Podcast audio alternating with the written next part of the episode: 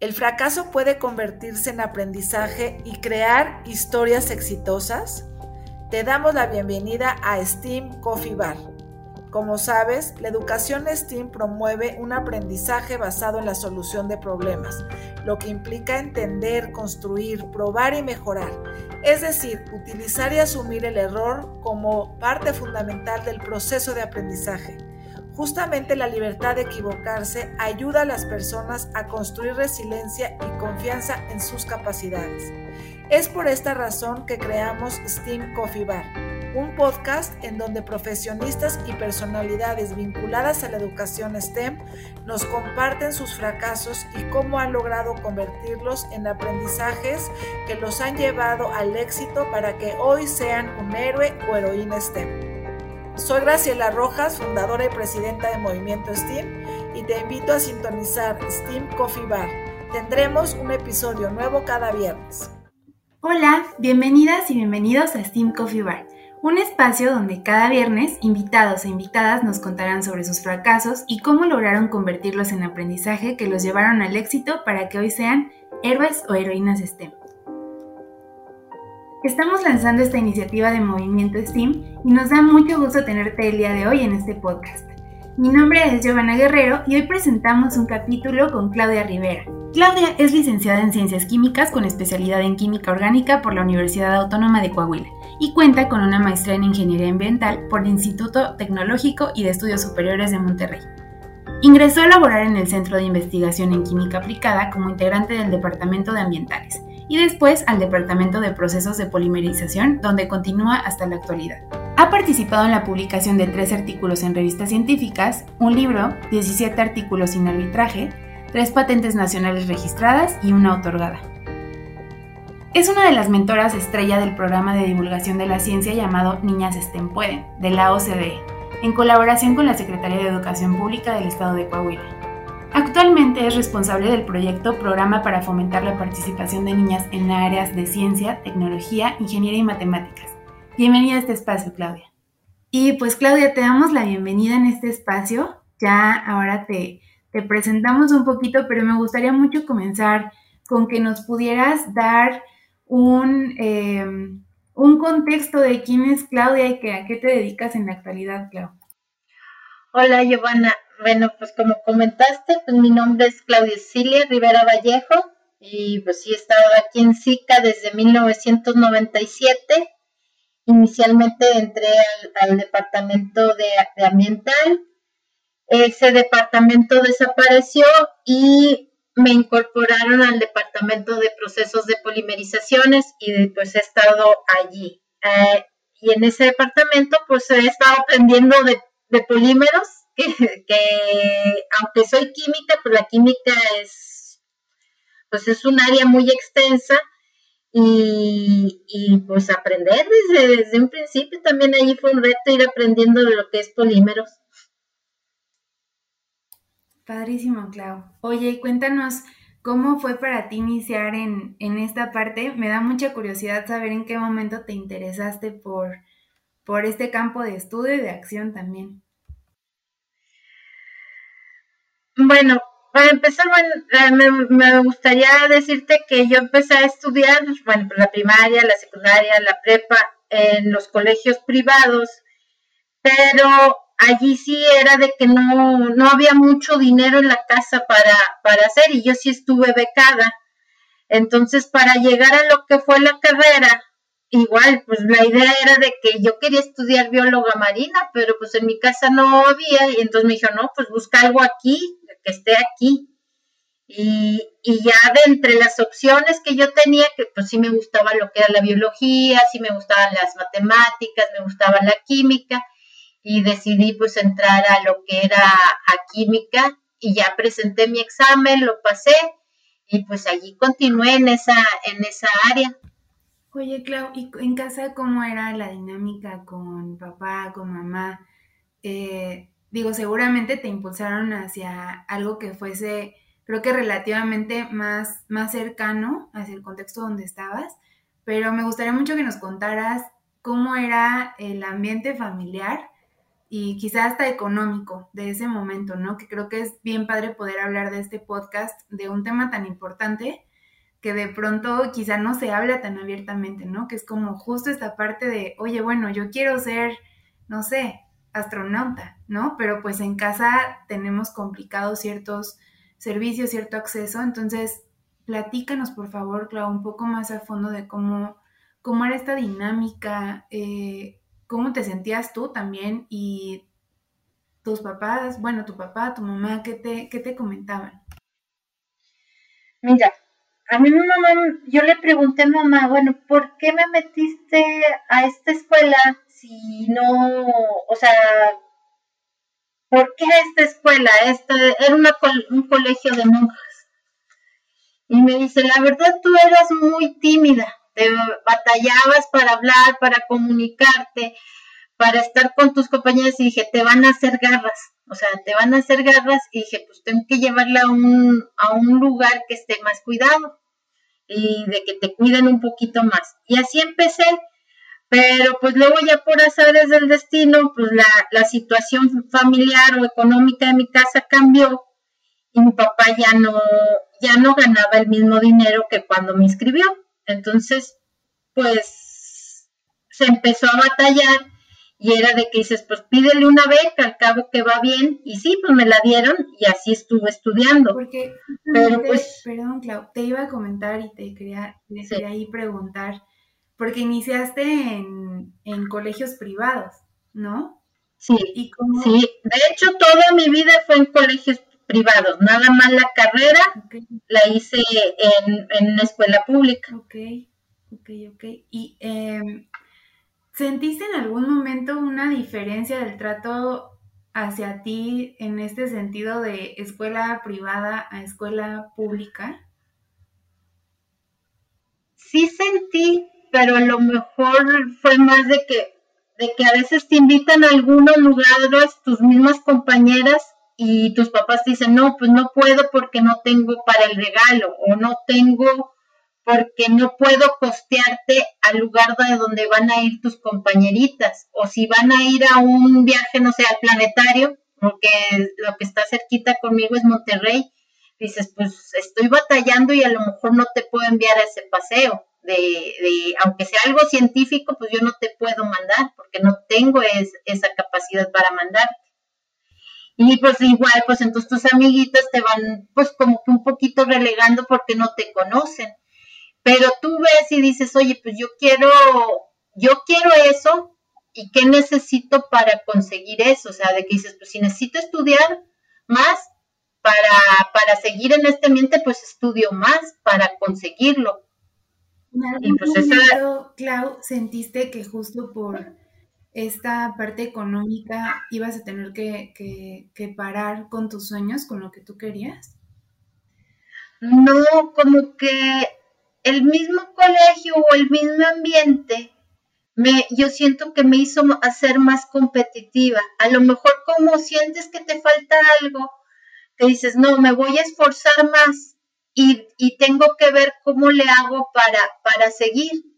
Entonces, como que eso me, ayudó a que llegué a, la, acabar la carrera y aún así, aunque no tenía dinero para hacer una maestría, como que dices, no, pues déjame intentarle de este otro modo, pero porque te obligan las circunstancias de que dices, no, es que si no se puede de este modo, lo hago de este otro modo y, y se tiene que poder. ¿Qué le dirías a las personas, Clau, que hoy te escuchan y que están quizá justo en este momento de crisis, ¿no? Porque de pronto cuando salimos de ahí, volteas hacia atrás y se vuelve un poco más sencillo, pero cuando estamos en el momento creo que es bastante más complicado. ¿Qué les dirías hoy? ¿Qué le dirías a una chica, un chico que está quizá en cualquier parte del país o incluso fuera de México, lidiando con, con una historia similar a la que tú pasaste en ese momento? Pues yo lo que les diría es que no tengan miedo a hablar de hecho, si tú hablas a, las personas indicadas y les dices, ayúdame, muchas personas ven si tú eres merecedor de esa ayuda, si ellos ven que tú eres dedicada, si ven que eres amable, que si sabes decir también, es, si abren las puertas un buenos días, un gracias, en que te ayudo, si abren las puertas. Y si ven que estudias, muchas de esas gentes que están en los lugares indicados, ya me refiero a los rectores o, a donde están las becas, te dicen, déjame ver, déjame, pero hablar, porque ellos no son adivinos y no te pueden ayudar si tú no hablas. Y a mí sí me pasó que fui una vez y que le digo, oye, no tengo dinero ni para inscribirme. Y si, y si me dijeron, ¿por qué te esperaste dos años sin estudiar? Y le digo, pues es que mis papás no podían. Dicen, sí, pero tú ya tenía 18 años, creo en ese entonces, y me dijo la persona con la que estaba hablando, me dice, sí, pero tú ya tienes que hacer por ti. Ya aunque tus papás te estuvieron cuidando, si ellos no pueden, tú tienes que moverte sola. Y como que ahí me cayó el 20 que sí, sí es cierto, si yo quiero algo, yo me tengo que mover, ya no dependo de mis papás. ¿Te acuerdas del nombre de esta persona, Clau, que te dio esa... Híjole, ¿cómo lo Híjole, creo que el, el apellido de él era Moncada. Él trabajaba en lo que era tesorería de la Universidad Autónoma de Coahuila. Okay. Y allí es lo que te digo, la que me llegó porque sin querer a la que le dije fue a mi abuelita. Y mi abuelita pues igual no hallaba como, pero también trató de ayudarme y dijo, déjame, ella era enfermera. Y ella me dijo, déjame hablar y empezó a hablar con sus compañeros y entre los compañeros salió de que dice, ah, el, el doctor Moncada tiene un hermano aquí, dijo que fuéramos a ver qué podíamos hacer. Y sí me decían, mira, te podemos ayudar con esto y te vamos a dar a, que puedas pagar en, en, partes. Y ya eso sí me ayudó y ya me pude inscribir y pude continuar, porque sí duré dos años en la carrera que no, pues que no me pude inscribir. Y ya me dijeron, pero apúrate a hablar, o sea, y sí me dijo el señor, habla, o sea, muévete. Y yo, pues sí, sí, cierto, me tengo que mover. Oye, Clau, y 18 años, ¿de dónde sacaste el dinero para inscribirte en ese momento? No, te digo que en ese momento sí me ayudó un poquito y luego me dieron el dinero. Sí tuve que trabajar, o sea, ya después de allí sí empecé a agarrar trabajos, pues de así, de, pues eres estudiante, ¿qué, qué trabajo puedes agarrar? Era de, estuve trabajando como dependiente así de, de una tiendita, una boutique yo era la que atendía que llegaba una cliente que dices, mira, aquí está este vestido, está esta talla y, y pues cobrar y, y allí estaba. Y pues sí me acuerdo que yo tenía allí mis cuadernos, o sea, mis cuadernos y en el momentito que podía, allí, estu o sea, allí estudiaba. Y pues así le hacía, o sea, por ejemplo, también llegué a trabajar en el ISTE como, como de suplencia, le llamaban a ellos en lo que era el área de farmacia. Y pues así trabajitos que ves y decía, no, sí, ah, pues de decán también llegué a trabajar de decán y, y, pues era, era algún dinerito y ya lo guardabas y, y pues igual si mi mamá tenía, pues también me apoyaba, pero ya de partir como de los 18 sí empecé a tener más trabajos así de, de poquitas horas, de tres horas, cuatro horas, para poder tener dinero para cuando me tocaba inscribirme o cuando tenía que pagar las cuentas de almacén en la escuela o para gastitos algún gusto de perdido para una coca, o sea, o para el camión, porque a veces en la casa no teníamos ni, ni dinero para el camión, me decían, pues te puedo dar un, o sea, X cantidad de dinero, tú sabes si comes o si, o si lo usas para la combi, que aquí le decimos así, combi al camión, o, o, te vas a pie, o tú sabes cómo le haces. ¿Te acuerdas en, en qué, de qué año estamos hablando, Clau? Yo la carrera estuve en el 90, en 1990, y me gradué en el 1994, pero te digo que yo entré en el 88 y no pude continuar. o sea, dos años, ¿no? Sí, dos años. Oye, Clau, ¿y te acuerdas eh, si en algún punto, y lo digo de pronto hasta como por experiencia propia, esta parte como de chino, o sea, ¿cómo estoy yo trabajando en una boutique o por qué tengo que estar en cierto lugar? Y digo, es algo que yo he escuchado también de, de los chavitos, las chavitas que están alrededor de mí, que de pronto es difícil, ¿no? Y es como esta, confrontarte con esta parte de que tienes compañeros en la escuela que están quizá nada más dedicándose a la escuela, ¿no? Y entonces tú por la tarde te tienes que ir a trabajar y es entre un poco como la parte de renegar quizá, ¿no? O tener incluso pena, porque es algo que pasa. ¿Alguna vez sentiste eso, Clau? Pena no, nunca sentí. Lo que y sentir así que me pesara, no, como que en ese tiempo no lo, tú no lo piensas mucho, nada más lo haces, vives tu vida y así como que yo decía, pues yo necesito hacer esto y quiero traer dinero y quiero estudiar para esto, necesito el dinero, pues lo hago. Pero aún así como que de joven, como que traes tanta energía que hasta a mí, a, mí sí me daba tiempo de, eh, de salirme a bailar, o sea, que había tardeadas en la escuela y sí me daba tiempo de organizarme. También sí me perdí algunas, no te voy a decir que todas, pero sí había momentos en que me perdía cosas y me decían mis compañeros, ¿por qué no estabas? Y digo, pues yo estaba trabajando, pero, pero a mí sí me gustó, o sea, ya cuando me invitaron ustedes y, que empecé a recordar eso, lo tengo como recuerdos bonitos de quizás ah, estuvo padre, o sea, para mí fue una época como quiera padre. Claro, y parte del, del camino al final, ¿no, Clau? Sí. Qué, qué, qué bueno tenerte acá contándonos estas, estas experiencias, Clau. Y también me gustaría saber em, si en algún momento, no sé, eh, tu papá, tu mamá, te, te, dijeron que no siguieras por ese camino o siempre, siempre estaban ahí apoyándote? Mis papás nunca me, me negaron, o sea, que quisiera estudiar algo. O a lo mejor yo soy muy rebelde, o sea, a mí sí me decían como quiera, es que quédate aquí, no te salgas porque eres mujer, o no, este yo como que más vale pedir perdón que pedir permiso. Entonces hacían las cosas y ya si, si a la mera hora no les gustaba, pues me regañaban, me aguantaba el regaño y hacía lo que a mí me parecía. Pero sí le llegué a contar a mi mamá que yo decía, oye, yo quiero hacer una maestría en química orgánica o yo quiero hacer esto. Y pues me decía, pues si quieres hacerlo, hazlo, pero yo no te puedo apoyar.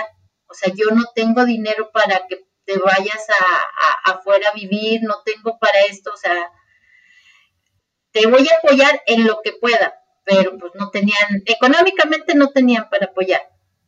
Me imagino, es que sí es, es complicado.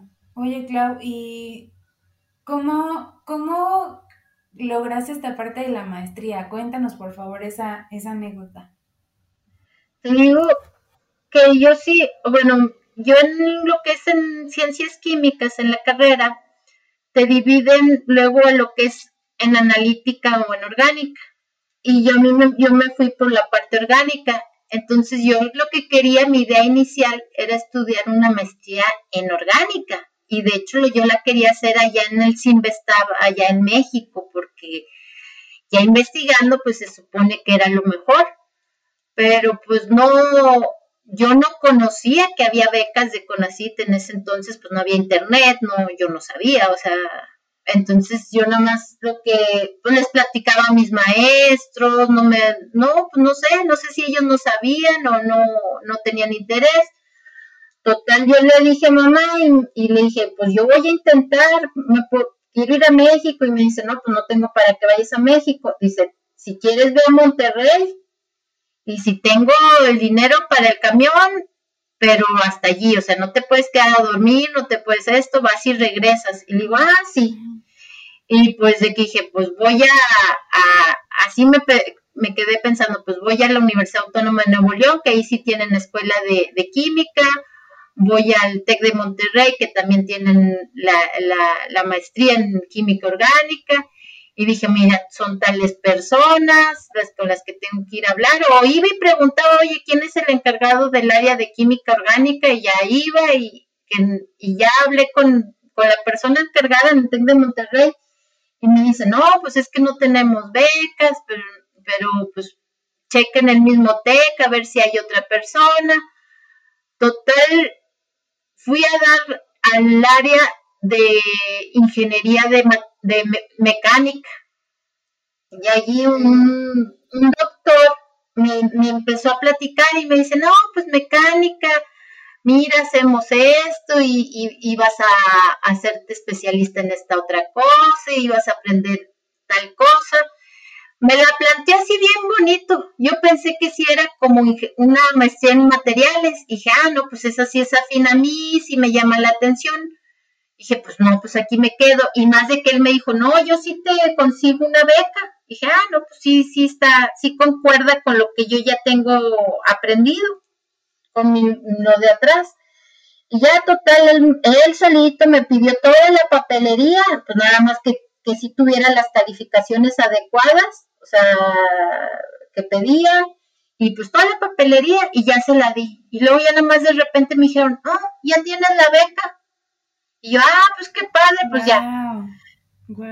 Eh, y, y allí lo que sí, igual, pasó de que dices, pues sí, tienes la beca, pero la beca no te la daban luego, luego. O sea, te podían tardar, o sea, a lo mejor ya entraba en agosto y a lo mejor ellos hasta diciembre te podían empezar a dar dinero. Y que, bueno, ¿y ahora cómo le hago? Pues si no tengo para mantenerme yo. Y ya empecé a preguntarle a gente así de que, oye, ¿no me prestas dinero? Y, y pues no, pues ¿quién te va a prestar dinero? O sea, o sea, a esa edad de, de, no, a lo mejor tus amigos, algún conocido que digas, ay, pues es que tiene más dinero, a ver si me, pero pues no, es difícil que alguien te preste dinero. No, hasta es un compañero de la carrera que él empezó a trabajar luego, luego. Él sí empezó a trabajar luego en Chrysler. Y, y sí le dije, oye, no me prestas dinero. dice, le digo, nada más que me lleve lo de la beca, te lo regreso. Y de hecho él me dijo, sí, ¿cuánto quieres? A lo mejor como estaba chavo como yo y también de que no sabía, él se le hizo fácil. Y me dice, sí, y ya había hecho cuentas como para cuatro meses. Dije, no, pues como con, esto yo alcanzo para pagar departamento, comida y camiones, y, con eso la hago. Ya le dije la cantidad y, y sí, la verdad le agradezco mucho a ese compañero, me, me prestó esa cantidad y, y, pues sí, a buscar un departamentito que no cobra. O sea, hice rendir el dinero, como no tienes una idea, porque yo tenía miedo de que si no llegaba en, en diciembre, que luego ya no tuviera y, y, luego volver a conseguir dinero para seguir sobreviviendo. Entonces yo vivía con lo mínimo indispensable porque decía, no, para, por si necesito en enero, febrero. Lo bueno es que sí llegó como en noviembre, diciembre la beca y ya le regresé el dinero a mi compañero y de hecho hasta me quedó un poquito más y ya pude comprar una, una televisión porque pues cuando llegué al departamento no tenía, pues no tenía radio, no tenía tele, no tenía ni librerito, o sea, ya me compré un librerito para poner los libros, o sea, cositas que vas necesitando, porque pues yo llegué a un, departamentito solo, o sea, solo así. Claro, y, además sobreviviendo tú sola.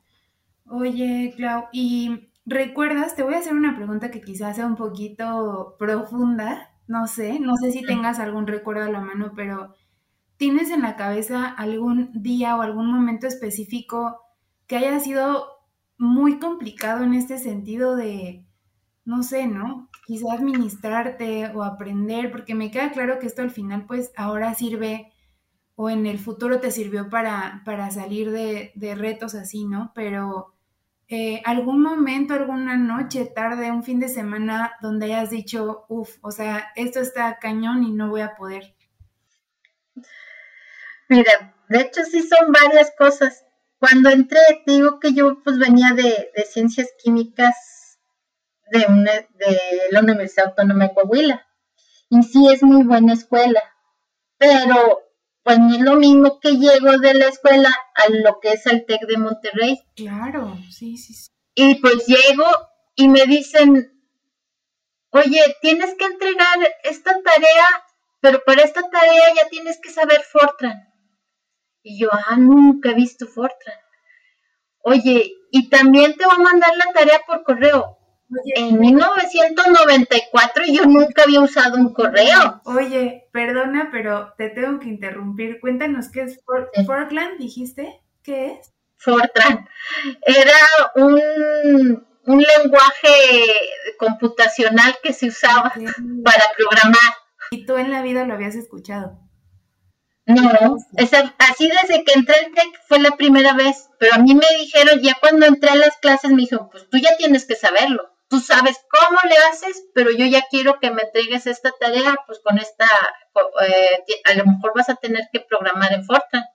Y yo, pues bueno, y pues era de que dices, oye, tuve que aprender qué era el Fortran, tenía que ver cómo funcionaba el, correo electrónico de ese entonces, tenía que checar también, ah, también me pasó que entré a una clase de estadística y me acuerdo mucho porque me, me encargaron una tarea y me puse casi toda la tarde a hacer la tarea y tenía aparte las demás tareas de otras, de otras materias. Y, y, luego ya dije, pues, ¿cómo le voy a hacer si me llevé mucho tiempo en hacer esta tarea si me van a estar encargando? Y le hice el comentario a un compañero y ahí estaba otra muchacha que allí pues a veces te pican el orgullo, pero a la vez te, te, cala un poquito.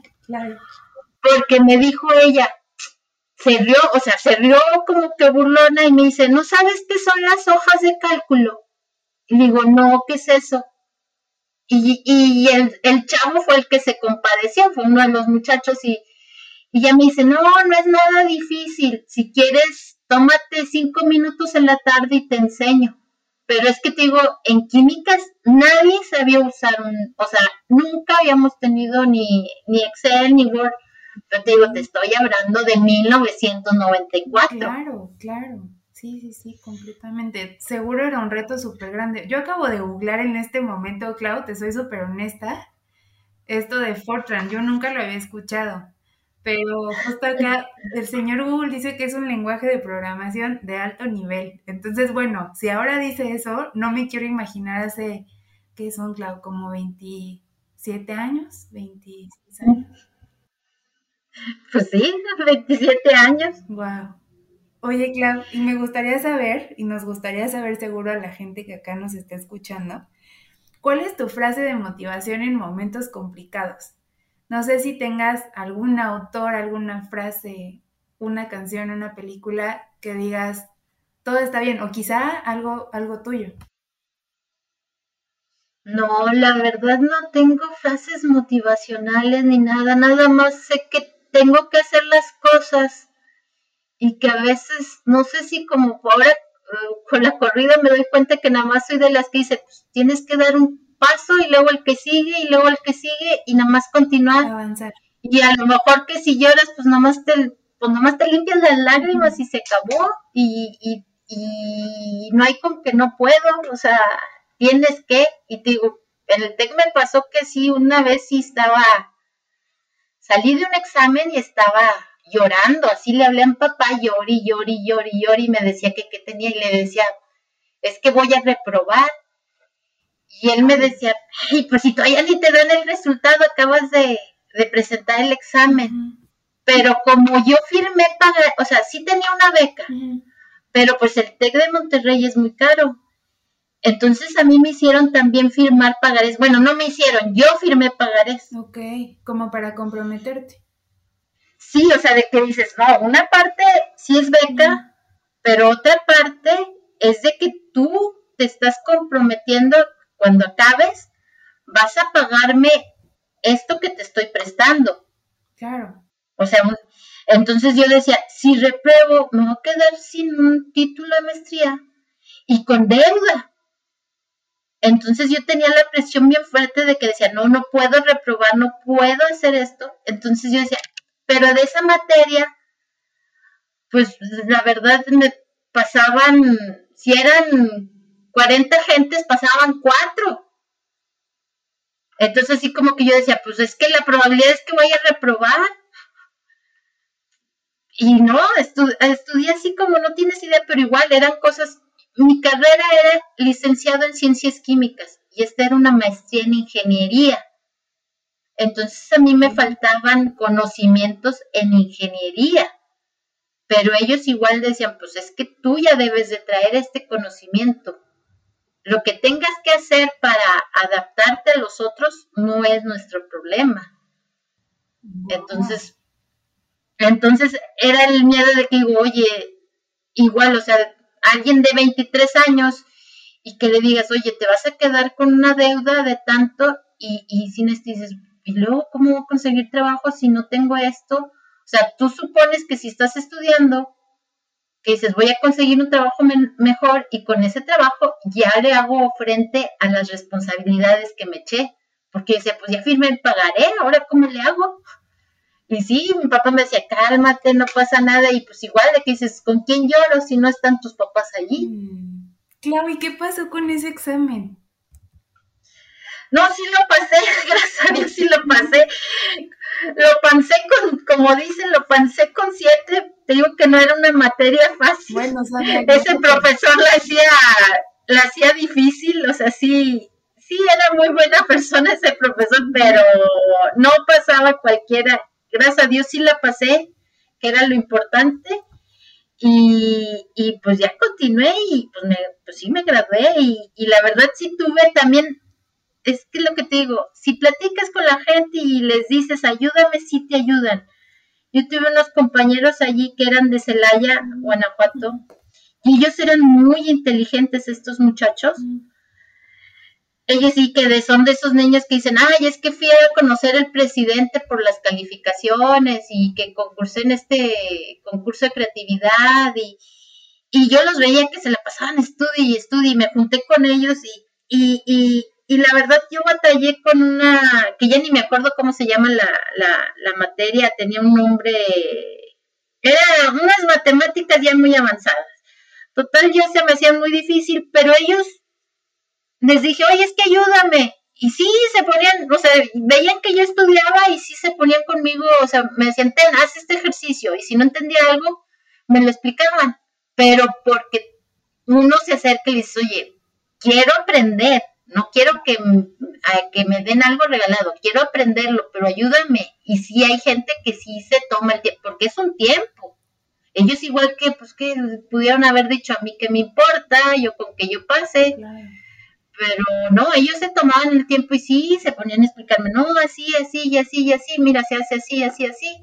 Y, y a ver, explícame este paso y, y te, digo, hay gente muy buena, que al principio ellos también batallé porque me daba risa, te digo, que son de Celaya y, y pues en, igual, en, te digo, en 1994, 95. Y, y, y me acuerdo que te digo, cuando llegué a mi casa, allí, al departamento que renté, pues no tenía, pues cosas, no tenía amigos, porque pues vas entrando a un lugar nuevo. me acuerdo que hacía mucho frío y ellos sí vivían en una casa grande porque eran varios y ya estaban acomodaditos y todo, y, tenían tele y el radio, y yo, y a veces que yo decía, pues yo ya estoy muy aburrida, déjame ir con ellos, aunque sea ver la tele allí. Pero eran seis hombres que vivían en la casa. Entonces yo toqué y pregunto, oye, ¿está esta persona? Y me dice, no, pero pues estaba el frío. Y yo decía, ¿por qué no me da el paso para entrar? Y, y, y le digo, pues déjame entrar. Y ya hasta que pasó mucho tiempo y que nos hicimos todavía más amigos, le digo, oye, ¿por qué hicieron esto esa vez? Y me dicen, es que nosotros somos el centro y estamos acostumbrados a que las mujeres son de otro modo y ustedes las del norte son más directas y como que pensábamos que eras, pues la palabra sí, no sé, la correcta no es, pero me decían a lo, que, era que a lo mejor era volada. y, y, yo le decía, no hombre, si yo lo que tenía era frío, nada más quería entrar y platicar con alguien. Pero, pero pues son esas, pues son experiencias y ellos también fue un modo también de ir cambiando ideas, porque ellos también, ellos decían, sí, cierto, o sea, es nada más que platicar y las mujeres son diferentes aquí, pero pues son, son, costumbres que ellos decían, pues es que acá en Celaya son más cerradas las mujeres, son más recatadas, son más, son diferentes. Dicen, no son, o sea, ya vemos que no es que sean voladas, pero nosotros confundíamos eso. Y yo, bueno, pues está bien, ya, pero pero son experiencias. Nada más me da risa ahorita cuando este y ellos también les da risa. De hecho, ellos todos quedaron, a la menor hora te digo que eran tan buenos que todos quedaron allá en Estados Unidos, les ofrecieron trabajos en empresas transnacionales y, y, allá quedaron ellos. Justo te iba a decir, Clau, que no sé si lo reconoces tú en ti misma, pero fuera de la zona del país donde seas, y en el momento histórico que, o sea, donde nos encontremos como mujeres, la verdad es que es un reto. Por una parte, Clau, me cuentas y yo digo, bueno, esta mujer es 0% ego y 0% miedo al éxito, dirían por ahí, de aventarte y decirles, oigan, a ver, vato, se sientan y me explican, ¿no? Porque no entiendo. Y por otro lado, pues estás, Clau, y no sé, de pronto nos toca mucho hablar con, con ustedes que están en estas materias STEM y me encanta que de pronto pareciera que no se dan cuenta o que ya normalizaron estar en un mundo de hombres, ¿no? Tradicionalmente de hombres que justo estamos trabajando para cambiar y para modificar tantas ideas, ¿no? Desde las mamás, los papás y bueno, el entorno escolar, eh, de la parte de docentes también, que tú seguro sabrás y estarás más involucrada en esto que, que yo, ¿no? Pero a pesar de que estamos tratando de, incluir cada vez a las mujeres y a las niñas en estos temas, bueno, claro, si yo ahorita lo veo como un reto, cuando tú iniciaste seguro lo era mucho más y has estado en un mundo que es así. Entonces, me gustaría mucho, Clau, que nos contaras, porque es algo que tenemos que sí o sí exponer y evidenciar, ¿no? En estos espacios, decir que sí hacen falta mujeres, ¿no? Que sí hay mujeres para las alumnas. Recuerdo que hace poco platicaba con justo unas chavitas que estaban estudiando en la universidad en, estas, en estos temas como de tecnología y decían, oye, es que, ¿qué hago si tengo dudas? ¿No? O sea, de pronto los maestros, aún ahorita en el momento en el que estamos, y esto no tiene mucho tiempo, ¿no? Eh, son bastante rudos con el tema de que seas mujer y solo porque eres mujer es como, pues tú te callas y tú no opinas, ¿no? Y recuerdo que alguna de ellas preguntaba, oye, pero es que, ¿qué hago? O sea, si me, si me topo con esto, ¿qué hago? Yo le decía, estoy segura que en la escuela donde estás hay por lo menos una mujer metida en estos temas, ¿no? No nada más somos enfermeras, no, no nada más estamos metidas en otros temas, sino por, por em, quizá hacer de menos alguna profesión, sino por todos estos como temas eh, culturales quizá y sociales pero bueno, todo este, todo este tema va, Clau, porque me gustaría mucho que nos compartieras un poco más de tu experiencia respecto a este, ¿cómo le llamamos, Clau? Es que yo lo digo como mundo de hombres, pero no sé si haya una, una mejor manera de, de nombrarlo y no sé si estás consciente de ello y no sé cómo ha sido para ti trascender y triunfar incluso en un espacio así.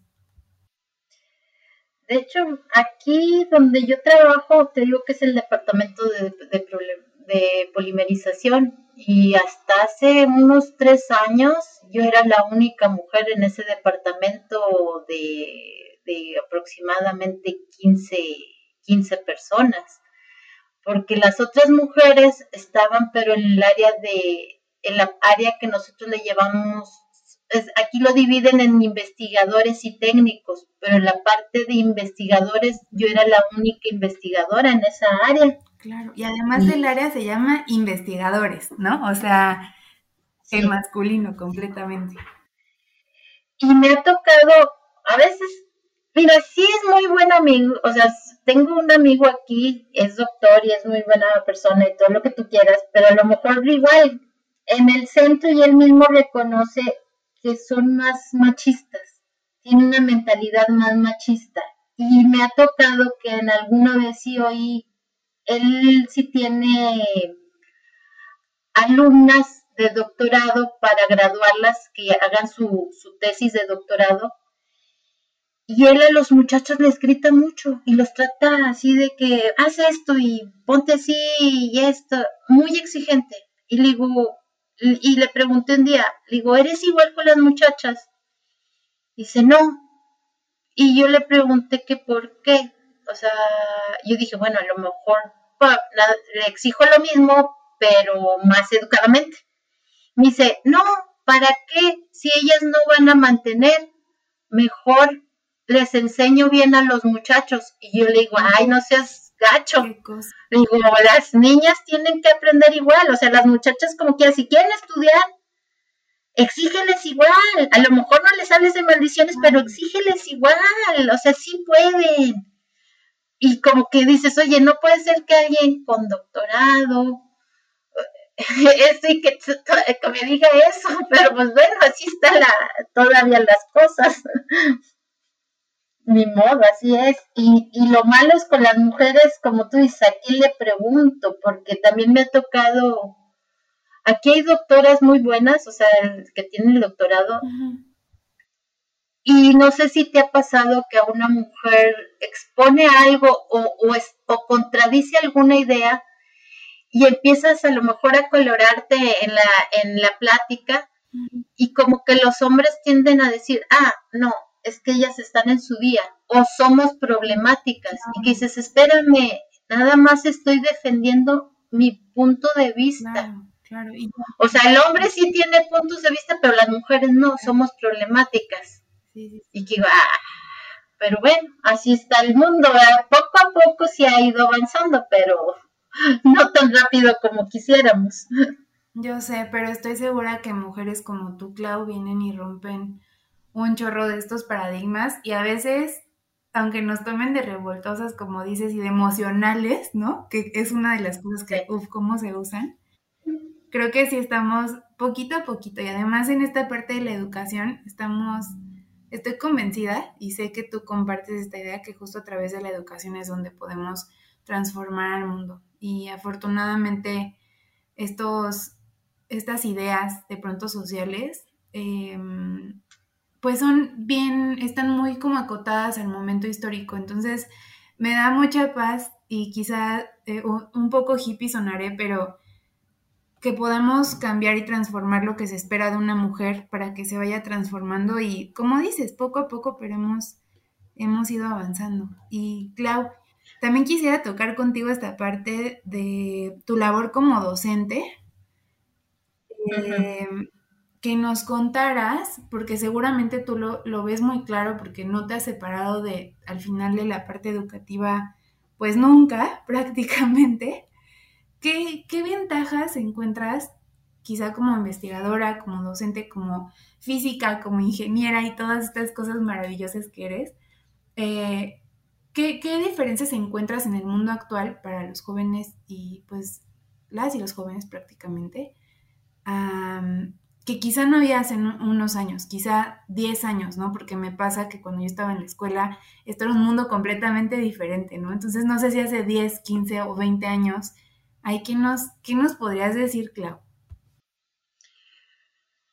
Pues a lo mejor ahí sí ya te voy a sonar más antigüita. Yo lo único que he visto diferencia es el modo en que se llevan los muchachos y las muchachas en sí, cómo conviven entre ellos. Y a veces, no sé si, si tanto querer también ser como los hombres, empiezan a decir más maldiciones, llevarse más de querer, o sea, toques, y, y no es tanto de, es también, yo soy de la idea que tienes que, que respetar también a las otras personas, no porque seas mujer, eh, aprovecharte y, y, tratar mal a los hombres. O sea, si tú les faltas el respeto hablándoles mal, lo más probable es que ellos también te vayan a tratar mal y te van a faltar el respeto. Eso es lo que me ha llamado más la atención.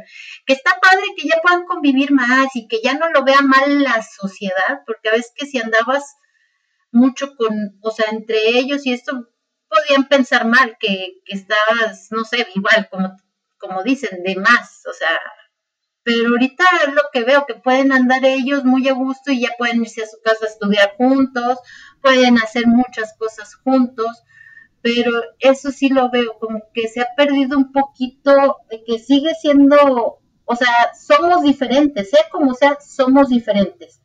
Lo que sí tenemos que tener bien claro es que debemos de tener las mismas oportunidades. Justamente. Porque mi trabajo, una vez pasó de que estábamos viendo unos currículums y luego te digo que eran puros hombres y me dijo, no, pues que te tenemos que contratar una mujer. Y yo así, ¿y por qué?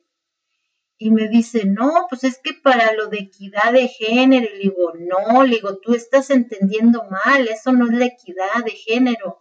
digo, la equidad de género es que si me presentas 20 currículums de hombre y 20 de mujeres, que a los 40 currículums, los trates igual y el que sea mejor, que se obtenga el trabajo, no que porque es mujer o porque es hombre le vas a dar el trabajo. El que tenga el conocimiento y que sea mejor, pues ni modo, a ese le tiene que tocar. Digo, independientemente si sea hombre o mujer, pero tuvimos la oportunidad las mujeres de concursar para el puesto.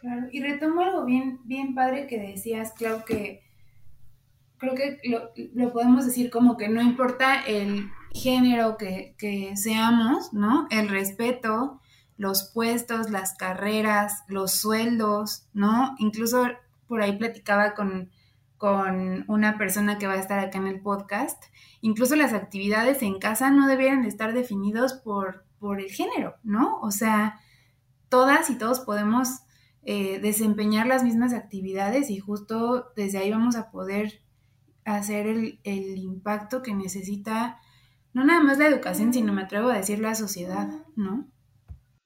Sí, porque no sé, también ha pasado con los hombres, por ejemplo, aquí en mi trabajo, y ahorita sí les dan chance de cuando nace su hijo, que los hombres tomen cinco días, o que si se enfermen, que ellos también vayan a cuidar a su hijo, y pues ellos también tienen sentimientos. Yo soy de esa idea de que, oye, pues así yo también, o sea, ellos también tienen sentimientos y también quieren cuidar a sus hijos, pero no, esa prestación no estaba, no sé si tendrá unos ocho años.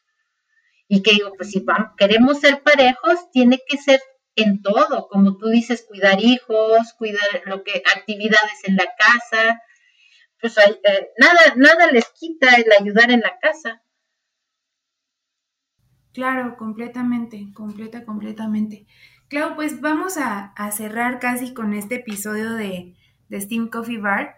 Antes de eso, me gustaría saber Clau como profesionista, como mujer, como esta figura de, una persona exitosa finalmente en estas materias o en estos campos de STEM, ¿con qué cosa no, no, em, qué cosa no podrías quedarte sin hacer?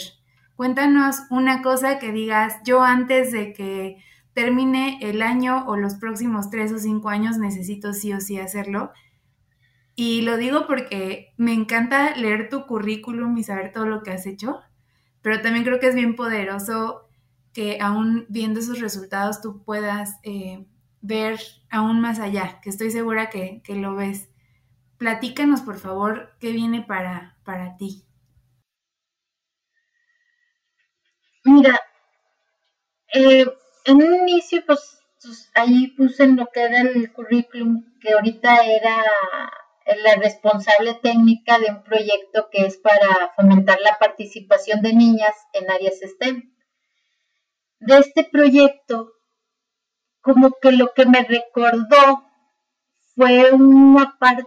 Eh, antes era más soñadora o más ingenua y me gustaba creer más en las personas y como que con la edad vas perdiendo eso de confiar en la gente y, y me gustó mucho estar con las niñas porque de repente eh, que me empezaban a preguntar cosas y oiga, ¿y cómo se hace esto? ¿Y, y, qué significa esto? Y luego que vas viendo, o sea, sus caritas así de esas de que dicen, ah, entonces no estoy tonta. Yo pensé que era más difícil, o expresiones de esas de que dicen, yo pensé que era más difícil hacer un reporte laboratorio, o, que era más difícil la ciencia, y que les dices, no, no es difícil, nada más que tú estás aprendiendo. Tú pregunta aunque no sepas. Entonces, este proyecto me recordó que, que, no estamos solos, que tenemos que ayudarnos y que tenemos que, pues, que ayudar a las personas, o sea, de algún modo, de que dices, oye, pues si yo tengo esto, pues hay que, hay que explicarles, hay que hacer también labor social, hay que hacer en todas las disciplinas seguir a mí me gusta mucho correr, yo corro maratones. y que digo, pues seguir con los maratones, seguir seguir hablando, o sea, a mí ya se me había olvidado hablar. La verdad, a mí, yo estaba encerrada en mi laboratorio, en mi, en mi oficina, y luego de allí a mi casa y ya no hablaba con gente. Y el hablar de nuevo hasta con profesores, porque yo no había, o sea, las niñas tenían sus profesores de sus escuelas secundarias y, y también ver cómo ellos se esforzaban, porque yo a veces les decía, oye, ¿cómo le haces? Si la niña no tiene computadora, no tiene una, o sea, una iPad o no tiene una tableta, ¿cómo le hacen entonces para hacer las tareas? Y ellos igual, mis reconocimientos para esos profesores que me decían, pues a como podemos, si ella me habla en ese ratito la atiendo por teléfono, si ella me escribe un correo, pues en ese ratito la atiendo por el, por el correo, o, trato de hacer esto y, y que dices, híjole, o sea, como no hablas y te encierras en tu mundo, ya no sabes qué problemas hay. Y entonces a mí me gustaría seguir. De hecho, esta fue una de por lo que acepté esta grabación. A lo mejor si tú me hubieras dicho hace dos años, yo no, yo no le veía la importancia o no le veía, y te digo, pero luego vi a esas niñas y, y me gustó esa, esa parte de que, ah, mira, a lo mejor quién sabe, a lo mejor una de esas niñas sí se inspira y, logra acabar y que sí sea la primera que acabe, porque y les hice una encuesta y en su casa no hay graduadas, o sea, en carrera o algo. Entonces, de que digo, pues, no sabe uno a la vuelta a ver si, si alguna le inspiró las cosas, las actividades que hicimos y, que sí siga una, algo en, área, en el área STEM, ¿verdad? entonces eso sí me gustaría seguramente yo de, pronto decimos acá, con un granito que pongamos en cada conferencia, en cada evento, la verdad es que estamos sumando. Y Clau, me quedo muchísimo eh, de esto que nos platicas de la parte de hacer como redes de apoyo, ¿no? Y no nada más quizá con compañeros, compañeras, sino con maestras, maestros, con papás, hasta con la abuelita, ¿no? Entonces, Muchas gracias, Clau, por haber compartido con todas y todos nosotros hoy. Me gustaría mucho que nos pudieras dejar algún contacto por si alguien tiene alguna duda, comentario, sugerencia y también invitamos a la audiencia que nos pasen sus comentarios para hacérselos llegar a Clau por nuestras redes sociales, pero también por si te quieren contactar directamente. Bueno, en lo que es en correo electrónico, mi correo electrónico es claudia punto Rivera, todo en minúsculas, arroba, C de casa, I de Irma, Q de queso, A de aplicada, punto edu, punto mx. Es claudia.rivera, arroba, punto edu, punto mx. Ese es mi correo electrónico. Y pues les puedo dar el teléfono del trabajo, es 844 438-9830, extensión 1412.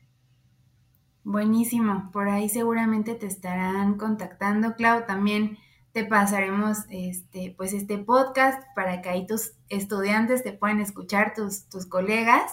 Y pues te quiero agradecer enormemente, de verdad que fue un gusto tenerte aquí y esperamos quienes, que quienes los, lo escucharon hoy lo hayan disfrutado tanto como yo, como nosotras que estamos por acá eh, haciendo esta grabación contigo y les invitamos a que nos acompañen en la siguiente sesión de nuestro Steam Coffee Bar y síganos en nuestras redes sociales, por ahí van a estar encontrando unos, eh, unas capsulitas respecto a este podcast con Clau, más contenido sobre STEM, más historias de, de inspiración como esta y pues recordarles que cada viernes tenemos un episodio nuevo de Steam Coffee Bar. Nos vemos muy pronto. Gracias, Clau, por haber estado aquí hoy. Muchas gracias, Giovanni, y pues aquí estamos para lo que se les ofrezca. Y gracias. Sigamos haciendo ruido de toda esta temática de, de STEM. Gracias, Clau. Gracias a todas y todos quienes nos escucharon hoy. Hasta la próxima. Espero que hayas disfrutado este episodio de Steam Coffee Bar tanto como yo. Compártenos tu experiencia, envíanos un mensaje a través de nuestras redes sociales. Nos encuentras como arroba movimiento Steam en Facebook, Instagram, Twitter y LinkedIn. ¿Con qué te quedas al escuchar este episodio? Recuerda que con la educación STEAM el error es aprendizaje. Soy Graciela Rojas, fundadora y presidenta de Movimiento STEAM y te invito a seguir esta conversación.